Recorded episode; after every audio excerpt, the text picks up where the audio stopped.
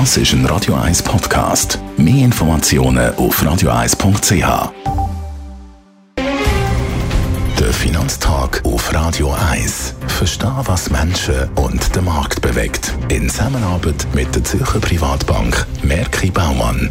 www.merkibaumann.ch wir reden mit dem Gerard Biasco, dem Anlagechef der Privatbank Merki Baumann, heute Morgen über das Öl und wie es die Inflation antreibt. Warum eigentlich treibt die Ölfrage die Inflation an? Wenn man schaut in den letzten paar Monaten, wie die Inflation angestiegen ist, dann sieht man, dass der große Teil, der Hauptteil eigentlich vom Inflationsanstieg, also von der Teuerung der Konsumentenpreise gegenüber dem Vorjahr kommt natürlich schon von den Energiepreisen und speziell von den Ölpreisen.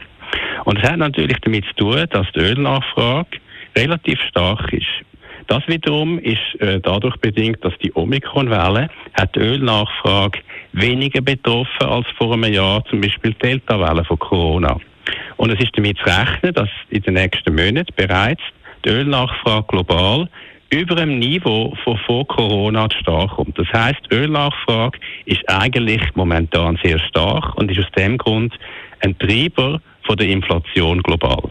Und eine wichtige Frage natürlich jetzt im Moment, welche Rolle spielt da momentan Russland? Ja, genau. Und das ist eigentlich auch der wichtigste Faktor bei der ganzen Ukraine-Krise letztlich äh, für die globalen Finanzmärkte und Volkswirtschaften. Es geht natürlich darum, wie werden sich die Energiepreise und die Ölpreise verändern. Und natürlich hat Russland da mehr oder weniger, ähm, ja, kann man sagen, einen Hebel gegenüber dem Westen. Weil Russland ist ja für etwa 19 Prozent der Ölproduktion global verantwortlich. Und zum Beispiel in Europa kommen 45 Prozent von der russischen Ölexport an. Also heißt Europa hat da natürlich eine spezielle Sensitivität auf die Energie und auf die Ölversorgung. Es ist aber auch so, dass Russland hat momentan nicht in der Produktion das rausgebracht, was sie mit der OPEC vereinbart hat. Das heißt, sie produzieren weniger, als sie abgemacht haben. Und wenn es natürlich jetzt Sanktionen gibt, die Energieexport von Russland betreffen, dann könnte das die Ölpreise noch mehr auftreiben und damit auch die Inflation. Was zeigen andere Angebotsfaktoren an? Ja, man muss natürlich schon auch sagen, dass die OPEC selber ohne Russland und auch die USA haben ihre Produktion weniger aufgefahren, als man hätte eigentlich können erwarten. Anders gesagt, die OPEC insgesamt und auch die USA haben in der Produktion noch nichts vor Corona-Niveau erreicht. Obwohl vieles vereinbart worden ist, ist die Ölproduktion und damit das Ölangebot global relativ tief im Verhältnis zur Nachfrage. Und das könnte natürlich weiter in der nächsten Zeit die Ölpreise aufbringen.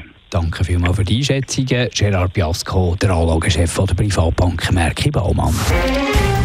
Der Finanztag gibt es auch als Podcast auf radioeis.ch. Präsentiert von der Zürcher Privatbank Merki Baumann. www.merkibaumann.ch